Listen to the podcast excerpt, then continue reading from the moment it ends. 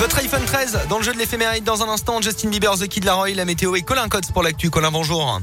Bonjour Alexis, bonjour à tous et à la une ce matin vers un automne de grogne en France et aujourd'hui qu'a lieu la première grosse mobilisation interprofessionnelle depuis la rentrée. L'appel à la grève est national, il est lancé par l'intersyndicale CGT, FO, FSU et Solidaire.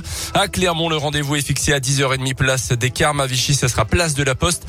Au centre des attentions, notamment ce mardi, le sort de certains salariés. Jean-Michel Gourgaud est le secrétaire général de la CGT dans la région. Il y a le problème effectivement euh, des salaires, il y a le problème euh, des conditions de travail. Hein. Euh, il y a aussi, à travers cette sortie de crise, des professions qui ont été stigmatisées. Hein. Je pense aux soignants notamment, hein, qu'on a applaudi à une époque et puis qu'on crucifie aujourd'hui parce que certains d'entre eux ne sont pas encore vaccinés.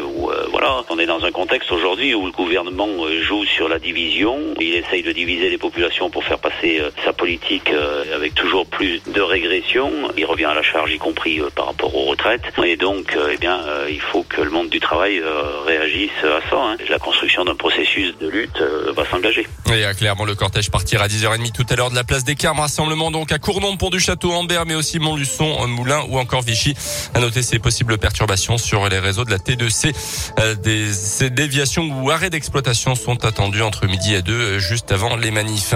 Dans le reste de l'actu, ce mardi en Auvergne, le début du sommet de l'élevage à la Grande Halle d'Auvergne à Cournon, le retour du deuxième événement agricole national après une annulation de l'an dernier à cause de la pandémie. Élection oblige, de nombreuses personnalités politiques devraient apporter les allées jusqu'à vendredi, car c'est la nouveauté de cette édition. Le sommet va durer quatre jours au lieu de trois. Le ministre de l'Agriculture, Julien de Normandie, est notamment attendu ce matin pour l'inauguration. Un appel à témoins toujours encore dans le Puy-de-Dôme pour retrouver un homme d'une soixantaine d'années parti à la cueillette aux champignons mercredi dernier dans le forêt. Il a quitté son domicile de Thiers. Sa voiture a été retrouvée à Volorville dans le forêt, donc toujours aucune nouvelle de lui. Les recherches se poursuivent.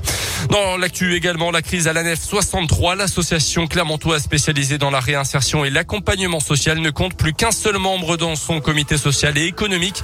À l'issue de la dernière rencontre fin septembre, les 12 élus non cadres et délégués syndicaux CFDT et Sud ont présenté leur démission. Euh, une démission qui intervient à la suite des dysfonctionnements dénoncés par ses représentants. La direction n'a pas souhaité s'exprimer. La procédure pour organiser de nouvelles élections et lancer le premier tour pourrait se tenir fin novembre. En France, l'église dans la tourmente, la commission sauvée qui enquête depuis deux ans et demi sur la pédocriminalité depuis les années 50 doit rendre ses conclusions ce matin et le rapport s'annonce déjà accablant. Dans la région, on pense évidemment à l'affaire Prena. 6500 personnes ont témoigné.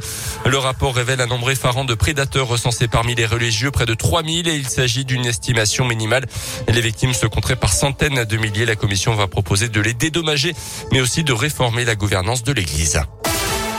Le patron, c'est lui, Thomas Pesquet, a officiellement pris les commandes de la station spatiale internationale et c'est une première pour un Français. Il va occuper ce nouveau poste donc de commandant jusqu'à son retour sur Terre prévu au mois de novembre.